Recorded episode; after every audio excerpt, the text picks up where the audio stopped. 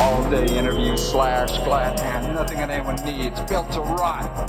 Points on units in excess of, and an allowance of, an anticipation of future return crap delegation. Insert, slip, and strangle the dollars right out of you, baby. Must close the door and do some heavy, heavy washing.